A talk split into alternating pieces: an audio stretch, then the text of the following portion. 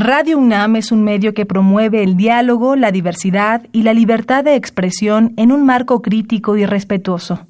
Los comentarios expresados a lo largo de su programación reflejan la opinión de quien los emite, mas no de la radiodifusora.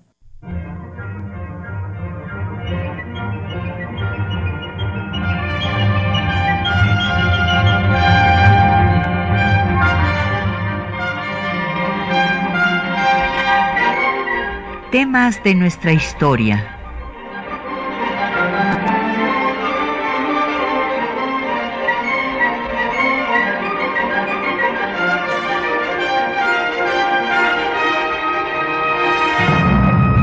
Un espacio que difunde el conocimiento del pasado para comprender nuestro presente.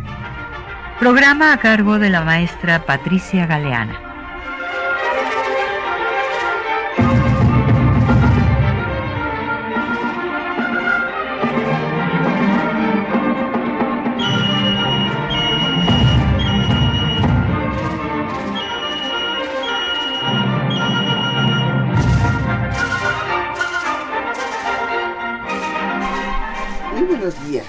Pues como hemos venido haciendo durante todo este mes de noviembre, hoy vamos a hablar también eh, de la Revolución Mexicana.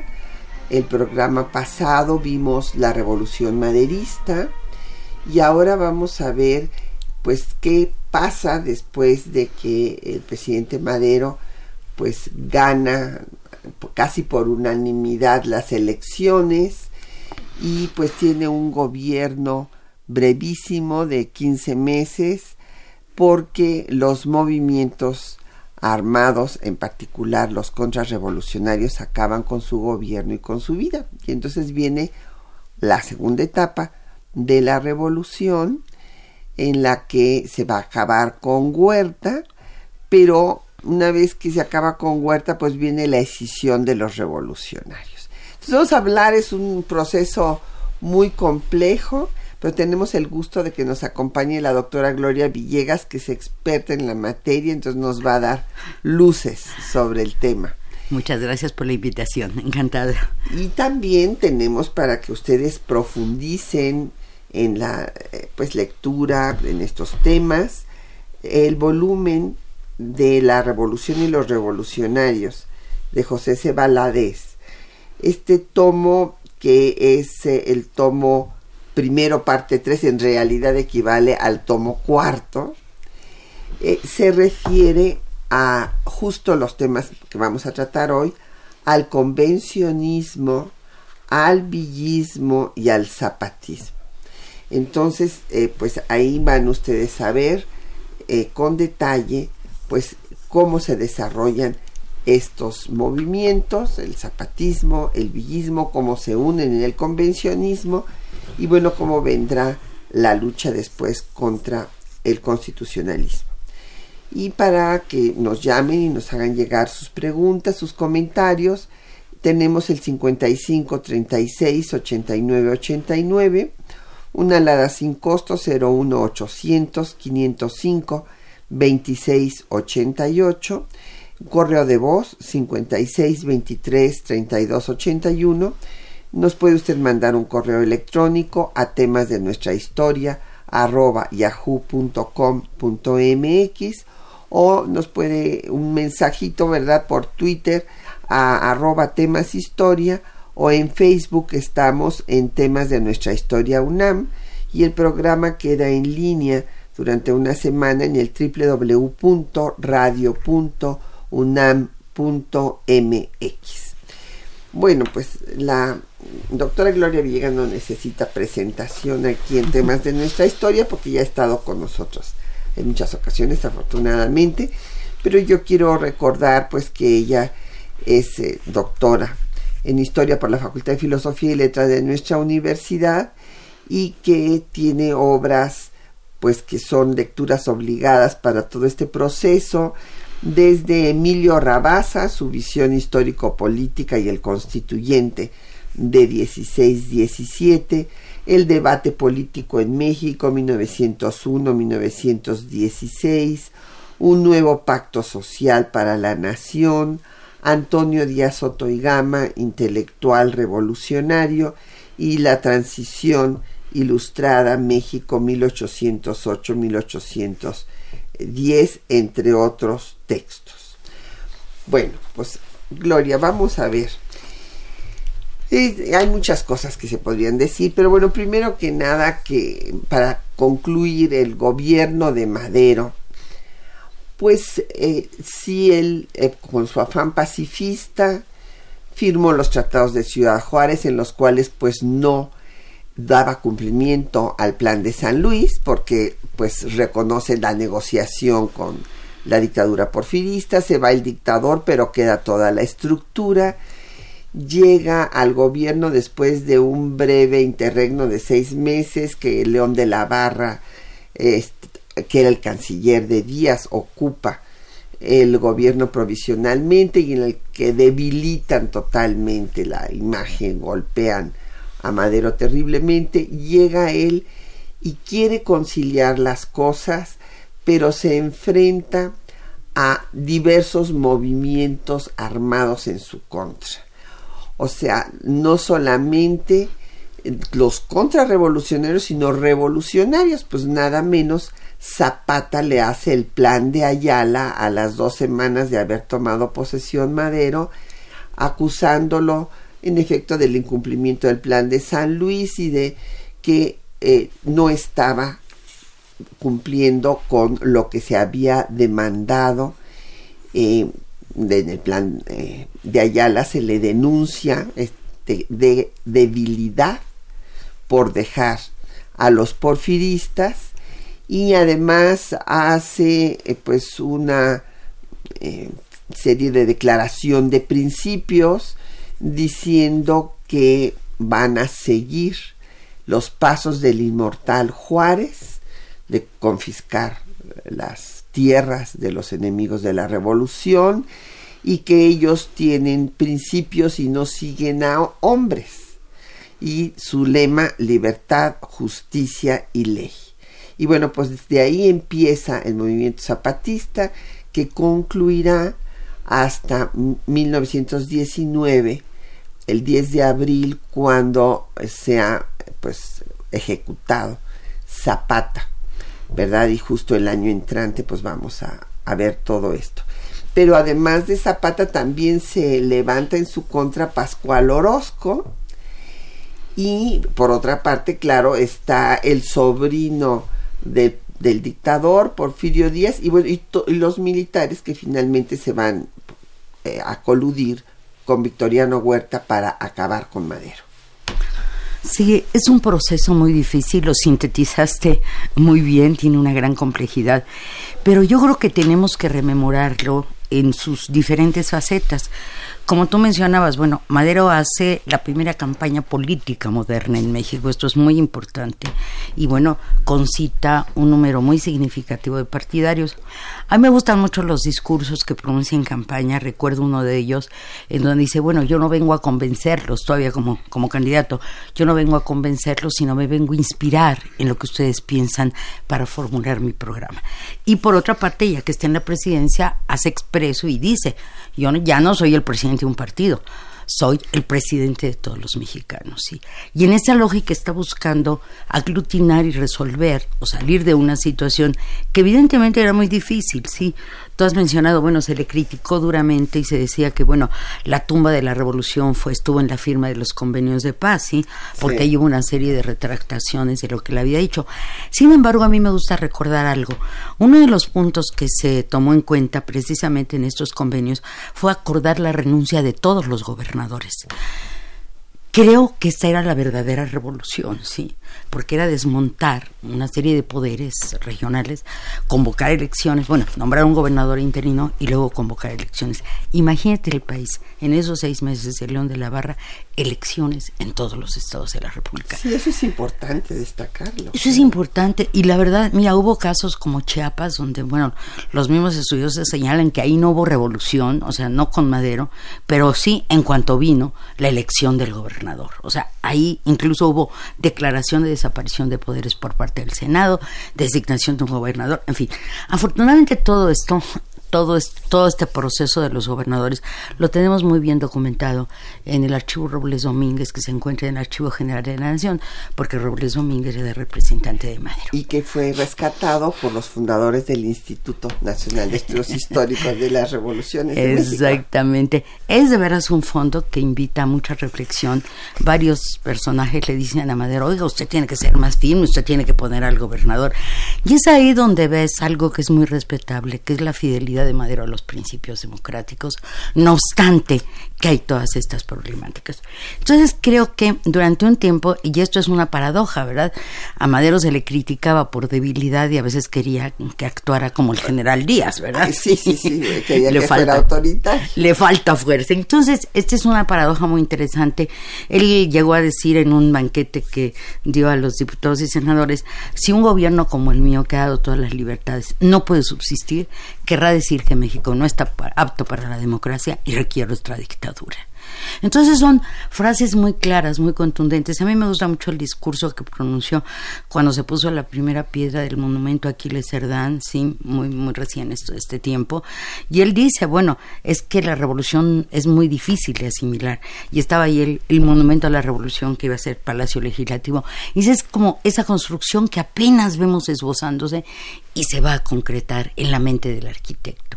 Entonces, claro, él dice muchas cosas, digo, interesantísimas.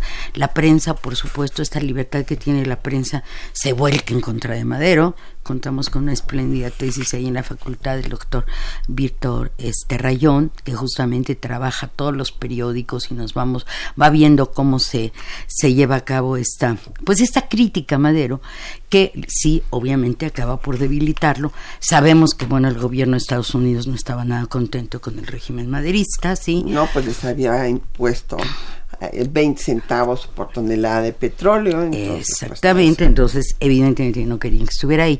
Y por otro lado, la 26, la 26 legislatura de la Cámara de Diputados que se, se elige en este tiempo, porque recuerdas que el poder legislativo es continuo, es una de las cosas que le, que le censuran mucho, pero viene esta elección de la legislatura.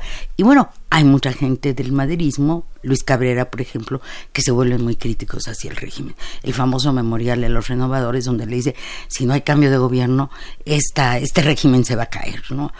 Y claro, incluso eh, creo que hay eh, cuestiones muy interesantes de estos, estos debates que han trabajado eh, Diego Arenas Guzmán, Josefina Mangregor, en fin, todas estas deliberaciones que se dan en lo que sería, podríamos decir sin exagerar, el primer poder legislativo libre, ¿no? Porque las elecciones, aunque todavía no hay una formación clara de partidos, pero se dan las elecciones, en esa legislatura hay católicos, hay este, digo, obviamente maderistas, hay liberales, o sea, es una combinación.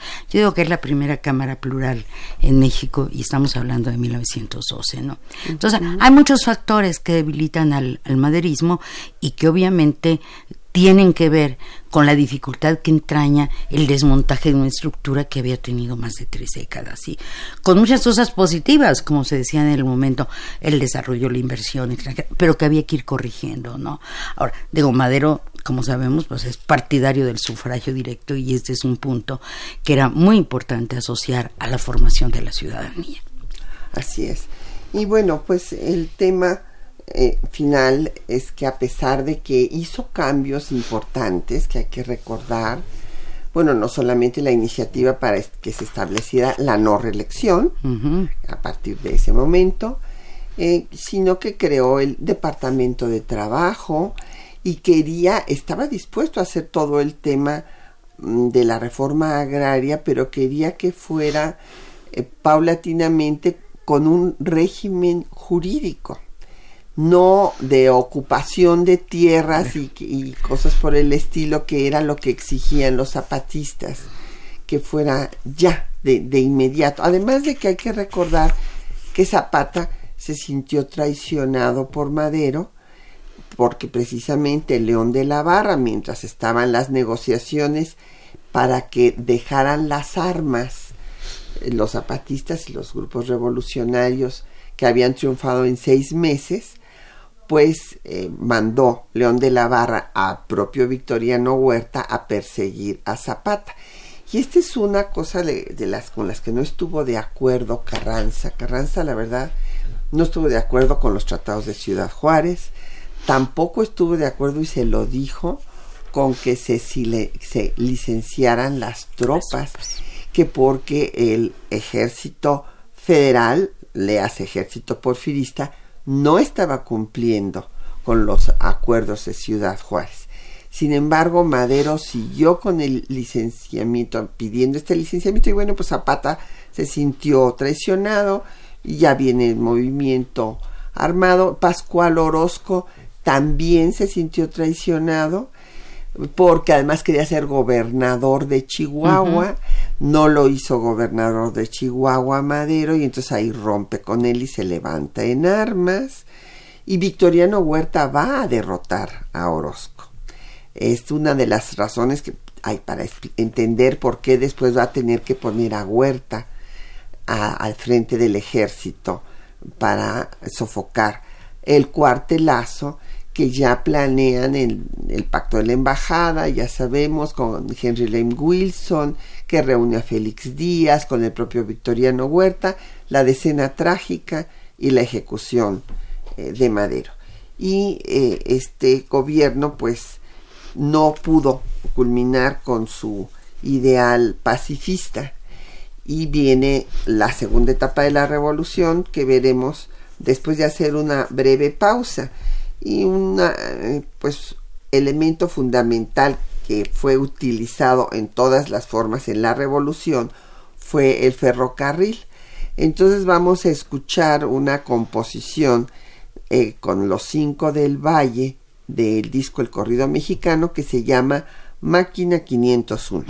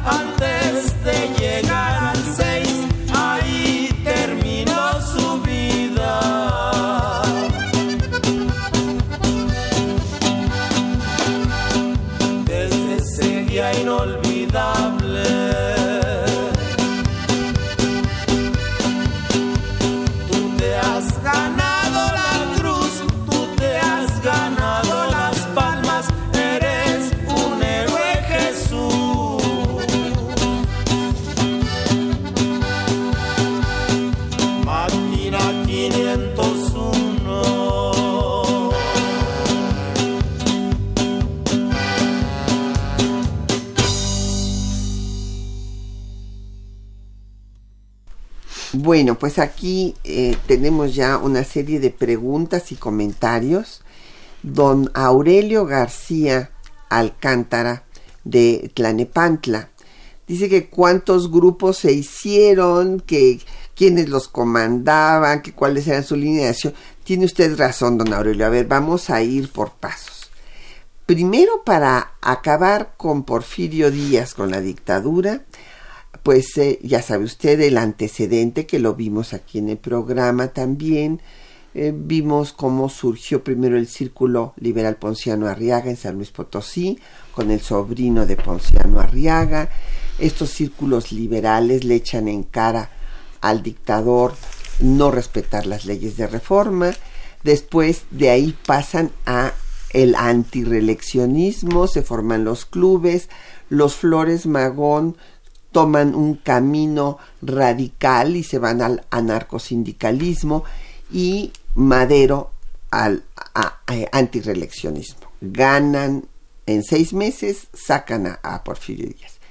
Y después, ¿qué pasa? Pues que vienen los cuatro movimientos que hablábamos en contra de Madero. Los revolucionarios Zapata y Orozco. Y los contrarrevolucionarios, pues Félix Díaz, Mondragón, y que después se van a unir con Victoriano Huerta, la escena trágica, y ejecutan, le hacen la, le aplican la ley fuga a Madero atrás de Lecumberri junto con Pino Suárez. Y entonces viene otra etapa en la cual va a estar Carranza como jefe del ejército constitucionalista porque será el primero que como gobernador de Coahuila desconozca esta farsa de Victoriano Huerta para hacerse del poder y se van a ir uniendo otros gobernadores de otros estados, los de Sonora, los sonorenses, en fin, el pacto de Moncloa y después viene eh, al mismo tiempo el movimiento pues que los zapatistas tampoco, tampoco reconocen, así como habían desconocido a Madero, pues tampoco reconocen a Carranza, por lo tanto lo combaten, y por otra parte los villistas que habían participado en la toma de Villa, en la toma de Ciudad Juárez para darle el triunfo a Madero, pues tampoco reconoce a Huerta y entonces todos zapatistas, villistas y carrancistas combaten a Huerta, lo sacan del poder, pero después, ¿qué cree don Aurelio? Pues que después se van a disputar el poder. Esa es la realidad. Y entonces villistas y zapatistas se unen en el convencionismo y eh, es la guerra civil, es la parte más cruenta de la revolución, la más sangrienta, en contra del constitucionalismo y finalmente ganará el constitucionalismo. No sé, espero que haya sido claro. sí, cómo no. Bueno, pues es que son muchos elementos los que están concurriendo en este proceso. Yo agradezco la pregunta de don Aurelio porque cuando uno tiene tanto tiempo estudiando estos procesos parece que están muy claros, ¿sí? Sin embargo, vale mucho la pena expresar y no es fácil, ¿eh? porque esto lo reconstruimos a través de una cantidad enorme de documentos que afortunadamente existen en el Archivo General de la Nación, en fondos privados, etcétera, etcétera. El trazo que nosotros podemos hacer de esta, de esta etapa tiene que ver con el hecho de que hay una ruptura del orden constitucional. ¿sí? O sea, Madero es electo, es asesinado y luego entra un gobierno. Del cuartel, un cuartelazo. un cuartelazo que puede, que siguió formalmente el procedimiento, pero es ilegítimo. Y creo que ahí... Sí, porque eso es una cosa, eh, si quieres, para que tomes un poquito de agua. Eh, ahí el maestro Tena Ramírez eh, dice algo que, bueno, con lo que no estoy de acuerdo para nada, que porque hay una farsa en la cual, pues, llevan a presentar las renuncias de Madero y de Pino Suárez al Senado, y claro, renuncias arrancadas a punta de pistola cuando los tenían presos en Palacio Nacional y entonces eh, pues aceptan la renuncia. Lascurain ocupa la presidencia 45 minutos y después designan a Victoriano Huerta.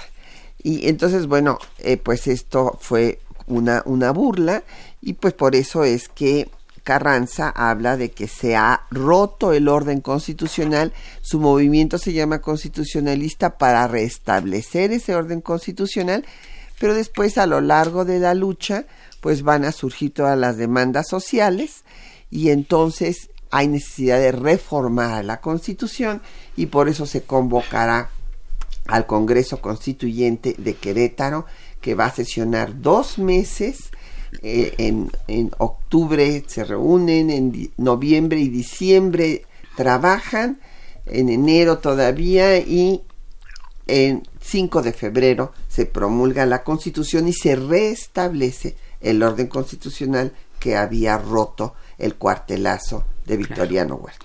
Sí, lo que es muy importante y que tiene que ver con esa ruptura del orden constitucional si el presidente no había sido electo sino impuesto por un subterfugio legaloide, ¿no?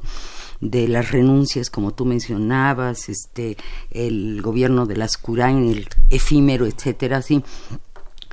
También, o sea, más adelante el propio, el propio Huerta llevará a cabo la disolución de las cámaras, con lo cual, bueno, aniquila otro de los poderes centrales, aunque hará una convocatoria, pero en fin, ahí está ya claramente establecido esto que eh, la actuación, bueno, de un gobierno militar que va a atropellar todo, ¿no?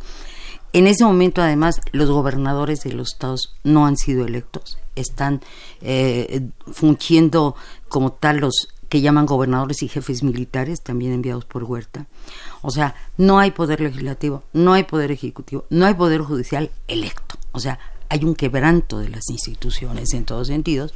Y por otro lado, lo que es muy bonito y muy interesante es que a pesar o por esa misma situación hay una cantidad de obra reflexiva publicada en esa época en donde se hace un poco el balance de lo que es la vida del país, por dónde está el camino, etcétera, etcétera. ¿sí? La prensa que es este un instrumento fundamental, así como decías hace rato del ferrocarril, que es, sirve, bueno, por la prensa que se empieza a desarrollar justamente en los años del porfiriato, se convierte en un factor de politización y de comunicación a nivel nacional. Es algo muy impresionante, incluso en los archivos del extranjero hay muchos ejemplares de la prensa, de la prensa mexicana. Entonces, cuando Huerta toma eh, posesión de la presidencia y cuando eh, Carranza pues se niega porque manda, envía una comunicación a todos los gobernadores que lo van reconociendo, incluso a algunos países este, extranjeros, pero Carranza dice, no, este es un gobierno ilegítimo. Que a mí me ha gustado mucho seguir esta parte de la legitimidad o no que van teniendo en este proceso, porque a pesar de que está la lucha armada, hay un principio básico de la legitimidad y que, eh, como se dice en los diccionarios jurídicos de la época, es la virtud de origen, ¿sí? O sea, si algo no es virtuoso en su origen, no es legítimo, ¿no? Y entonces creo que esto les va a servir a los revolucionarios para ir tejiendo toda una justificación y Carranza en ese sentido, al levantarse en armas con el plan de Guadalupe contra Huerta, bueno, pues va a marcar una pauta importantísima. Ahora, no olvidemos que, como tú decías, hay gente que se le suma, hay gente que sigue en contra, en contra de Huerta y en contra de Carranza, sí, o sea. En contra de los dos. en contra de los dos, sí. Pero además no podemos olvidar que, digo, Carranza se levanta en armas y el momento más crítico de la decisión revolucionaria está entre 1914 y 16, donde el mundo está ya en la guerra sí que ese es un factor que no podemos olvidar, ¿no? Y que la situación internacional se vuelve más compleja, este, más inestable, etcétera.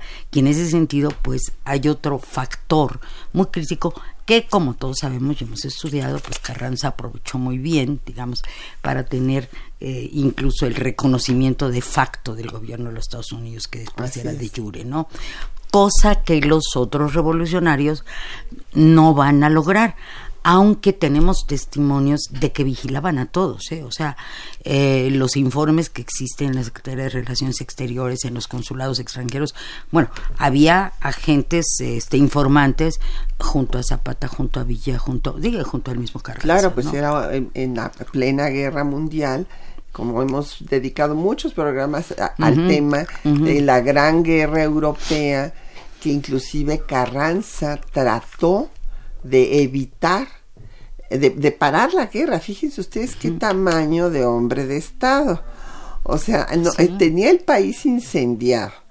Pero, eh, no obstante eso, llamó a los países neutrales a boicotear a los países que tenían ya una guerra prolongada, eh, que había empezado desde 1914, y que lo no comerciaran con ellos para obligarlos a que pararan eh, esta conflagración que se va a convertir en mundial con la entrada de Estados Unidos.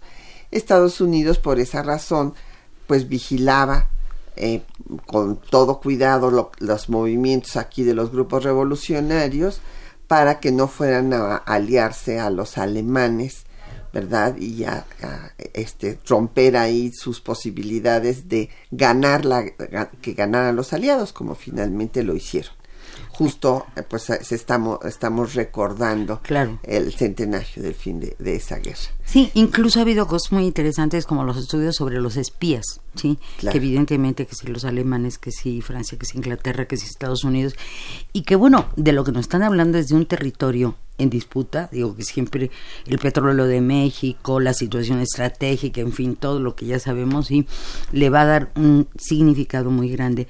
Pero además el hecho de que esté esta guerra civil brutal, ¿no?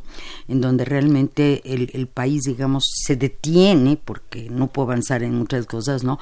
Pero que por otro lado se buscan una serie de acuerdos, que es lo que va a intentar la, la convención, que aunque sea el grupo derrotado, bueno, aportará muchísimo porque por primera vez y ante las circunstancias se da un gran debate nacional, ¿sí?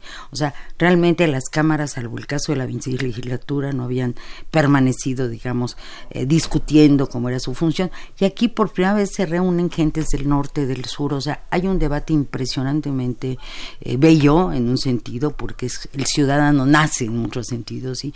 Y nos damos cuenta de qué aprendió en la escuela, de cómo lo entendió, pero que además, y a mí me gusta mucho compartirlo con mis alumnos, es una reunión deliberativa en donde si alguien menciona un autor, los demás lo van a leer, ¿sí? Entonces, esto es muy, muy valioso porque están discutiendo con instrumentos teóricos, no solamente con su propia experiencia regional. Pues vamos a hacer la pausa que para es que escuchar los textos eh, que les hemos seleccionado para esta mañana, en donde van a oír pues lo mismo el plan de Ayala, que pues es el origen del movimiento zapatista, eh, que eh, las ideas de Villa, Villa que se levanta en armas contra Huerta, pero que no está de acuerdo con Carranza, que va a tener muchas pues diferencias con Carranza, ¿por qué? Porque Villa no quiere aceptar su autoridad, ¿verdad? Y entonces ahí trata, es una carta que les escribe a los Arrieta, que van ustedes a ver cuáles son sus argumentos en contra de Carranza, realmente ninguno, dice que lo ha ofendido, básicamente. Y eh, pues después vemos ya lo que es eh, el programa de reformas, o algunos de los artículos importantes de este programa de reformas, que se va a dar ya en Jojutla, el 16 de abril de 1916, pero que también tenemos que analizar después de escucharlo realmente qué viabilidad tenía un programa ya presentado cuando están prácticamente derrotados en Jojutla. El 25 de noviembre de 1911, la Junta Revolucionaria del Estado de Morelos, encabezada por Emiliano Zapata, firmó el Plan de Ayala. En su exposición de motivos, recrimina a Francisco y Madero su falta de cumplimiento del Plan de San Luis. Escuchemos. Teniendo en cuenta que el llamado jefe de la Revolución Liberadora de México, don Francisco y Madero, por falta de entereza y debilidad suma, no llevó a feliz término la revolución que inició con apoyo del pueblo, puesto que dejó en pie la mayoría de los poderes gobernativos y elementos corrompidos de opresión del gobierno dictatorial de Porfirio Díaz. El tema central del plan de Ayala es la cuestión agraria, en el que se señala que en virtud de que la inmensa mayoría de los pueblos y ciudadanos mexicanos no son más dueños del terreno que pisan, sufriendo los horrores de la miseria, sin poder mejorar en nada su condición social, ni poder dedicarse a la industria o a la agricultura, por estar monopolizadas en unas cuantas manos, por esta causa se expropiarán previa indemnización de la tercera parte de esos monopolios a los poderosos propietarios de ellos, a fin de que los pueblos y ciudadanos de México obtengan ejidos, colonias, fundos legales para pueblos o campos de sembradura, de labor, y se mejore en todo y para todo la falta de prosperidad y bienestar a los mexicanos. Para ejecutar los procedimientos respecto a los bienes antes mencionados, se aplicarán leyes de desamortización según convenga, pues de norma y ejemplo pueden servir las puestas en vigor por el inmortal Juárez a los bienes eclesiásticos que escarmentaron a los déspotas y conservadores, que en todo tiempo han pretendido imponernos el yugo ignominioso de la opresión y del retroceso. Somos partidarios de los principios y no de los hombres. Pueblo mexicano, apoyad con las armas en la mano este plan y haréis la prosperidad y bienestar de la patria, libertad, justicia y ley. Más adelante, con el asesinato de Madero, Venustiano Carranza asumió el liderazgo del movimiento revolucionario. Sin embargo, se encontró con la oposición de Francisco Villa. El Centauro del Norte trató de atraer a los revolucionarios.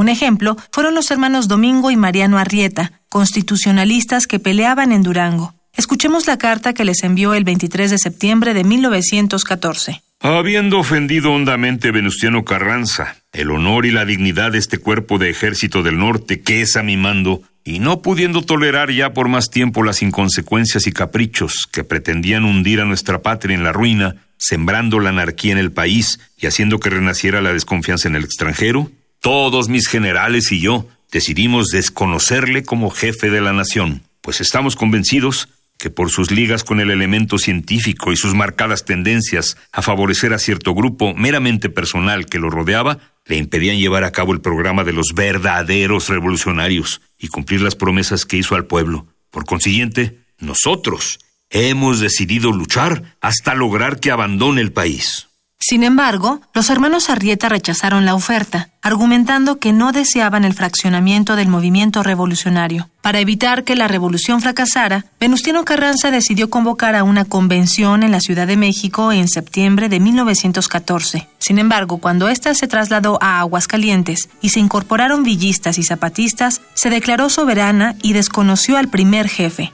Empezó así una guerra civil que culminó hasta el triunfo del constitucionalismo con la constitución que nos rige. El 18 de abril de 1916, desde Jojutla, Morelos, la Soberana Convención Revolucionaria expidió su programa de reformas políticos sociales. En materia agraria, el programa señala lo siguiente. Artículo 1. Destruir el latifundismo, crear la pequeña propiedad y proporcionar a cada mexicano que lo solicite la extensión de terreno a sus necesidades y a las de su familia, en el concepto de que se dará la preferencia a los campesinos. Artículo 2. Devolver a los pueblos los ejidos y las aguas de que han sido despojados y dotar de ellos a las poblaciones que no los tengan o los posean en cantidad insuficiente. El plan se ocupó también de las mujeres y las niñas.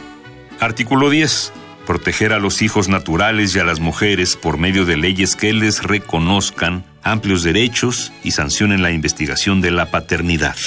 Artículo 11. Favorecer la emancipación de la mujer por medio de una juiciosa ley sobre el divorcio que cimente la unión conyugal sobre la mutua estimación o el amor y no sobre las mezquindades del prejuicio social. Finalmente, en materia política, decretó lo siguiente. Artículo 32. Independencia de los municipios. Artículo 33. Adoptar el parlamentarismo como forma de gobierno. Artículo 35. Suprimir el Senado, institución aristocrática y conservadora por excelencia. Artículo 37. Voto directo, tanto en las elecciones federales como en las locales. Artículo 38. Castigar a los enemigos de la causa revolucionaria por medio de la confiscación de sus bienes. Bueno, pues ahí tuvieron ustedes este, ya algunos de los puntos importantísimos de este programa de reformas de la Convención Revolucionaria que desde luego eh, busca acabar con el latifundismo, dar la tierra a todo aquel que la solicite, una ley del divorcio. Hay que recordar, también tenemos que decirlo, que esto es en abril de 16, pero desde enero de 1914 ya Luis Cabrera había redactado la ley agraria que dio Venustiano Carranza. Y en cuanto a lo del divorcio, bueno, pues ya Carranza había dado la ley del divorcio. Aquí la diferencia central, desde mi punto de vista, entre eh, pues los convencionistas y el constitucionalismo es que Carranza consideraba fundamental tener un ejecutivo fuerte. Y los convencionistas estaban por un régimen parlamentario. Y entonces pues ahí no había posibilidad de arreglo ni de acuerdo. Efectivamente, la mm, convocatoria a la convención, que es un episodio realmente muy interesante, cuando Carranza toma pues la iniciativa de convocar a los generales, porque esa es una convención militar. Previamente se habían dado una serie de acercamientos. Cabrera y Villarreal fueron a ver a Zapata en lo, en lo que llamaban una comisión inoficial, ¿sí?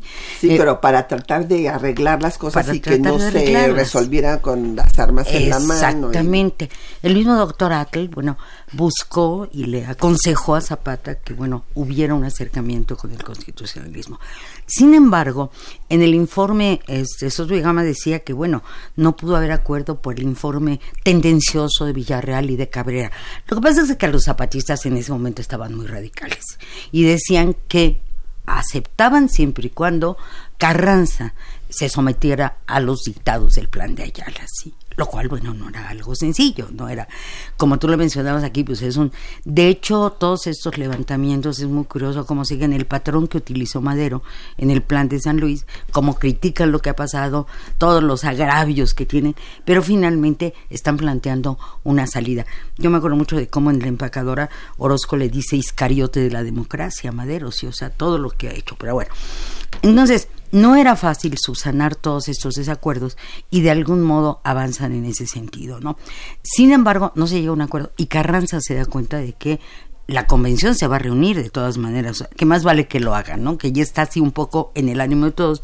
Y además si sumamos que en el capítulo, en el artículo 12 del plan de Ayala, se dice que, bueno, una vez que triunfe la revolución, una convención de jefes revolucionarios establecerá los mecanismos para volver a la normalidad. Entonces, bueno, Carranza toma la delantera, le pide a Luis Cabrera, que era un hombre de gran talento, que la reúne en la Ciudad de México, sí. Y Cabrera tiene una participación importantísima, dice ustedes son soberanos, etcétera, etcétera.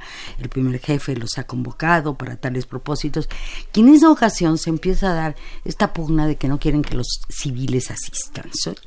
que es eso es un- una cosa muy fuerte. Obregón dice, no, porque nos van a ganar todas las discusiones, por favor, civiles, no.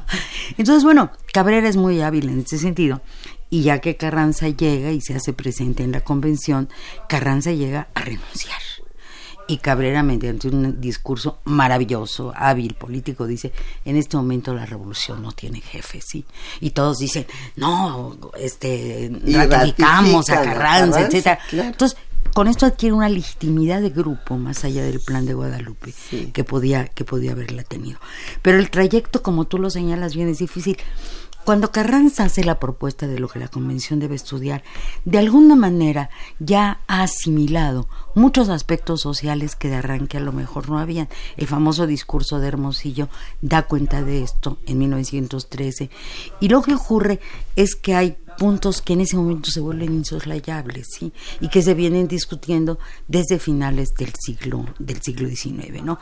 Y transcurren y se hacen presentes en el proceso revolucionario. A mí siempre me gusta destacar que en este programa de reformas, ya en el de Jojutla, porque hay otras versiones, se establece la emancipación de la universidad, ¿sí? Estamos hablando de 1916, ¿sí? Y una serie de medidas para la educación, para etcétera, ¿sí? Entonces, no es fácil llegar a estos, a estos acuerdos. Evidentemente a Carranza el parlamentarismo le parece la peor aberración y lo dice eh, cuando presenta la- el proyecto de reformas Sí, para el su discurso sí. inaugural del, del constituyente. El parlamentarismo para nada. Ahora, lo que sí es que lo que están proponiendo los convencionistas, ese es, esa es una de las propuestas. Yo aquí rescataría que las deliberaciones son verdaderamente formidables. Antonio Díaz Sotoigama le decían el Dantón de la convención en un artículo que sacó Heriberto Frías, que dirigía en ese momento el periódico de la convención, habla de la Gironda y la montaña, ¿sí? O sea, equiparando todo esto a un movimiento universal y entre otras cosas se da aquel famoso debate el 21 de marzo de 1915, cuando pues se conmemora el nacimiento de Juárez, los delegados dicen, pues no vamos a trabajar hoy para recordar al benemérito, y se arma un debate, tú que conoces también a Juárez, creo que será el más intenso en donde le echan la culpa a Juárez de todo lo que ha pasado, de que favoreció a los inversionistas, etcétera, etcétera, así.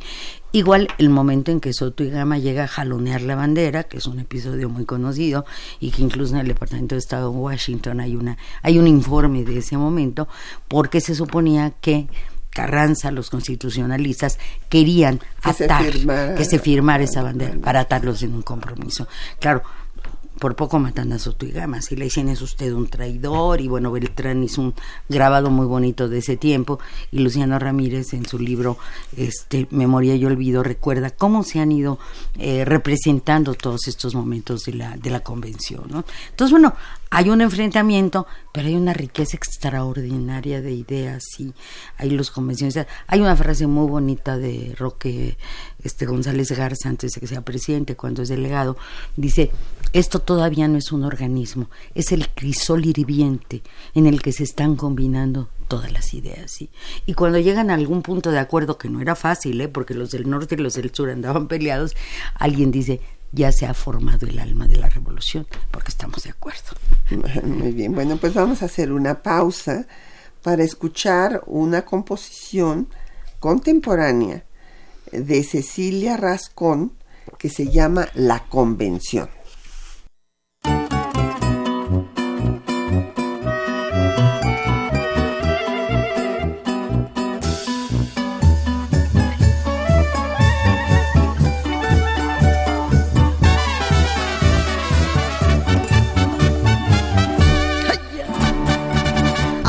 Calientes tuvo una convención para platicar del proceso de elección. Año 14 de 1900, todos hablaron y expresaron argumentos. Villa le expuso a Carranza las razones para que no entrara al proceso de elecciones. Los militares no somos candidatos civiles los que tienen el mandato. Los carrancistas, después de la legata, se regresaron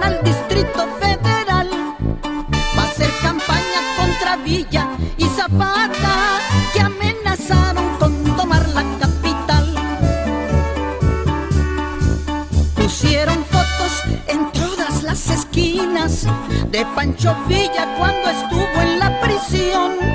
Cierren escuelas, comercios y oficinas, porque ya vienen los que están en rebelión. Échenle tierra a Villa y Zapata, dijo Carranza luego de la convención. Esos rebeldes ahora son los enemigos y sus ideales le hacen daño a la nación.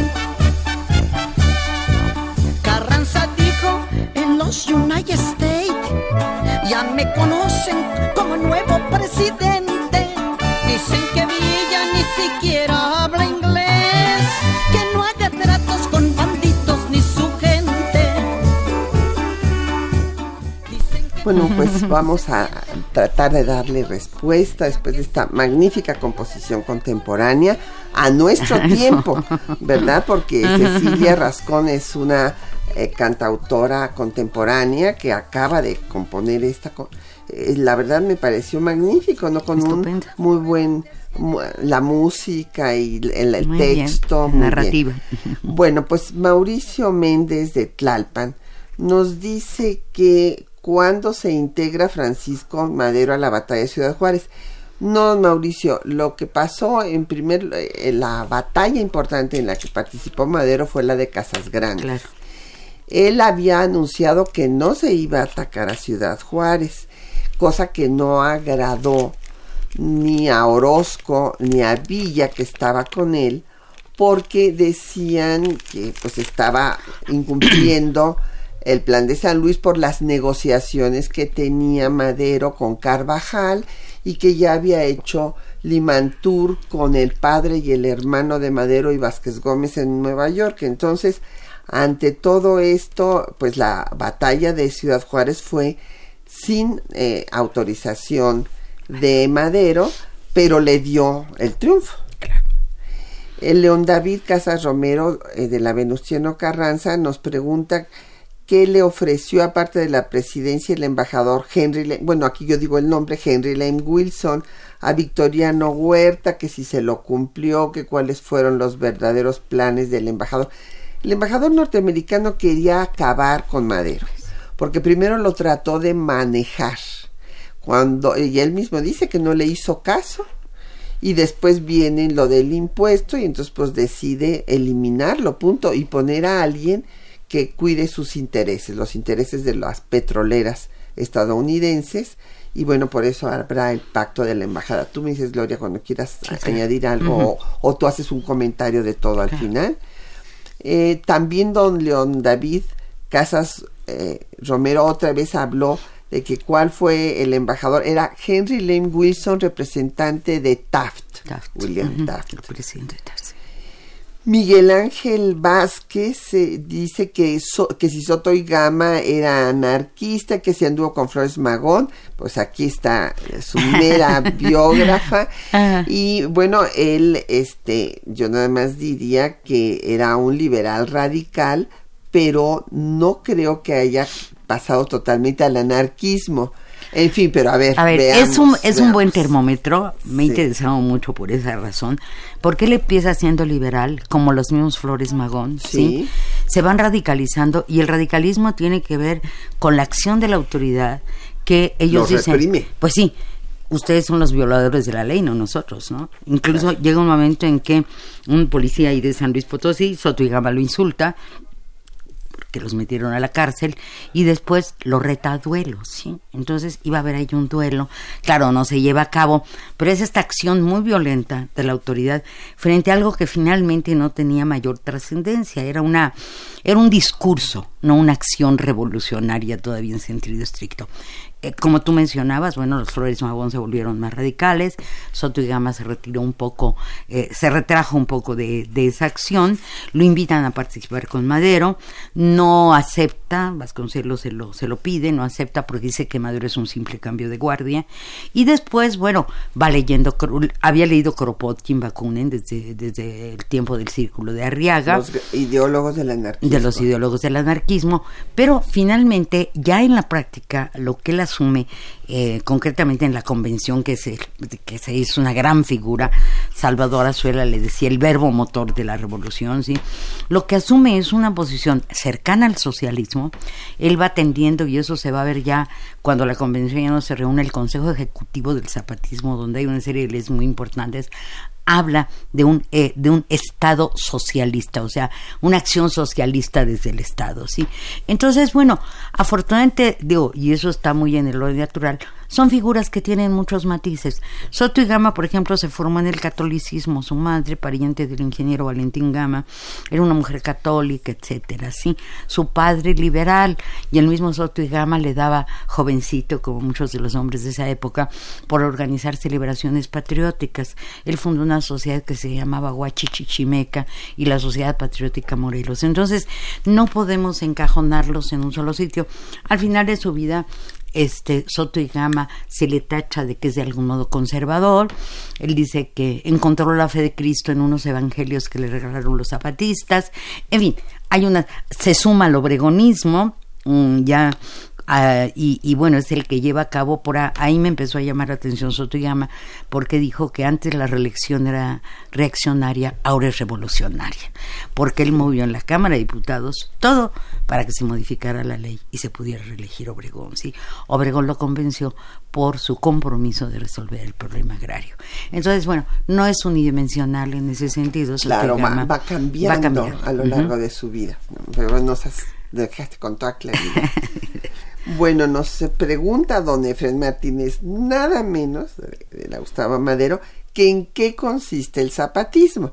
A ver, don Efraín, consiste en la lucha por la tierra. Yo así lo sintetizaría y quiero hacer hincapié en el lema del plan de Ayala, que es libertad, justicia y ley aun cuando no vayan a ser después pues muy respetuosos de la ley, sino que quieran tomar las tierras rápidamente.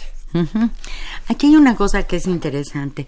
La bandera de la convención decía libertad, justicia y ley por la razón o la fuerza, ¿sí? Que esta es un poco la idea de tenemos que mejorar la sociedad aunque la sociedad no quiera.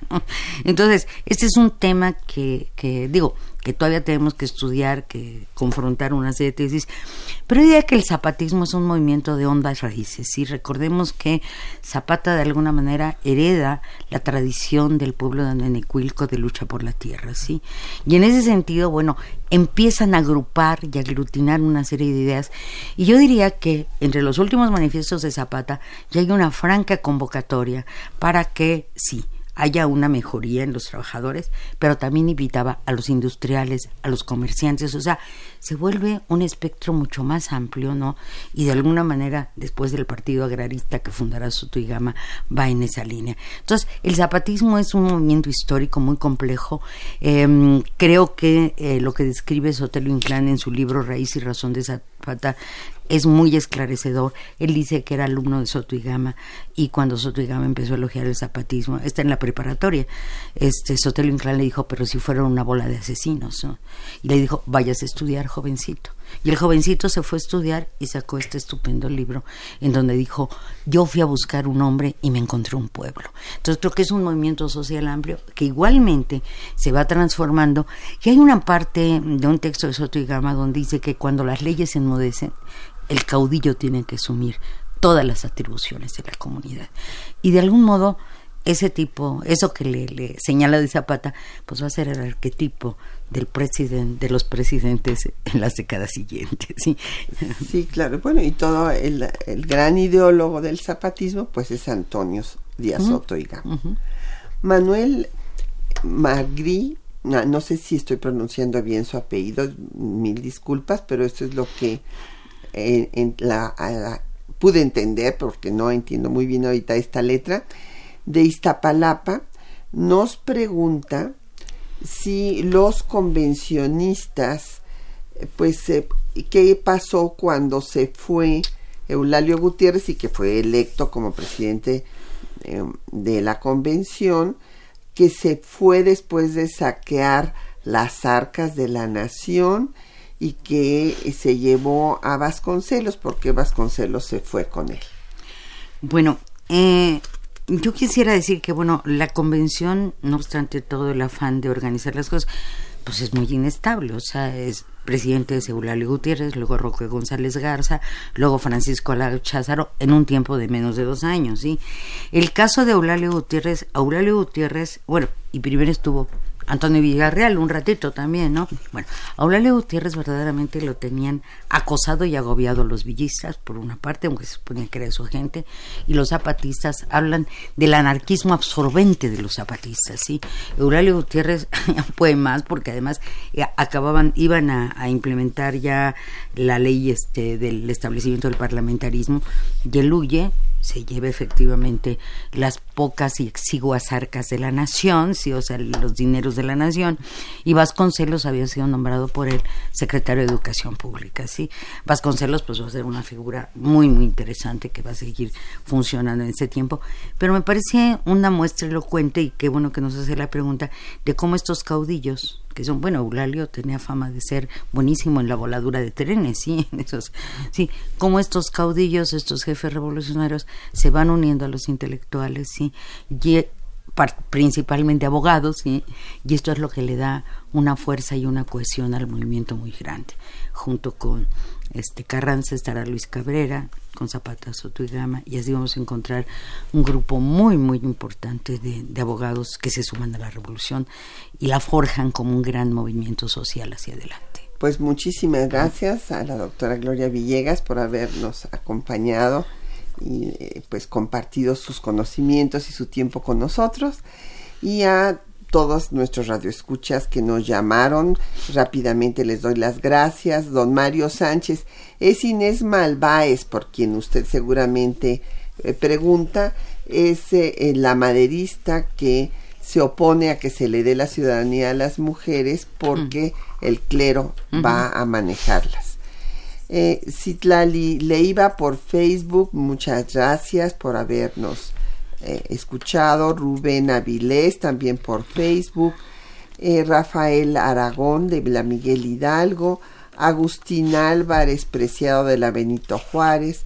Marta Catalán de Netzahualcoyot.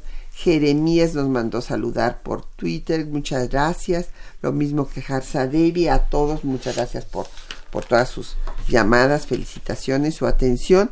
Y bueno, pues a don Jorge Virgilio de Coyoacán lo dejamos emplazado para el próximo programa porque él está muy decepcionado de la revolución. Y eh, le damos las gracias también a nuestros compañeros que hacen posible el programa, Juan Stack y María Sandoval, en la lectura de los textos. Hoy estuvo en la operación Miguel Ángel Mendoza, en la producción Quetzalín Becerril, en los teléfonos Erlinda Franco con el apoyo de don Felipe Guerra y Patricia Galeana se despide de ustedes hasta dentro de ocho días.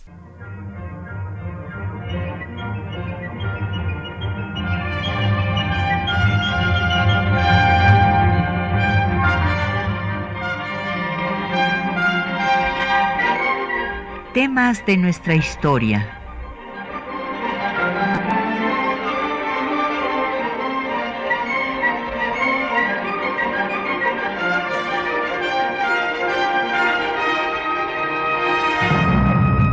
Espacio que difunde el conocimiento del pasado para comprender nuestro presente.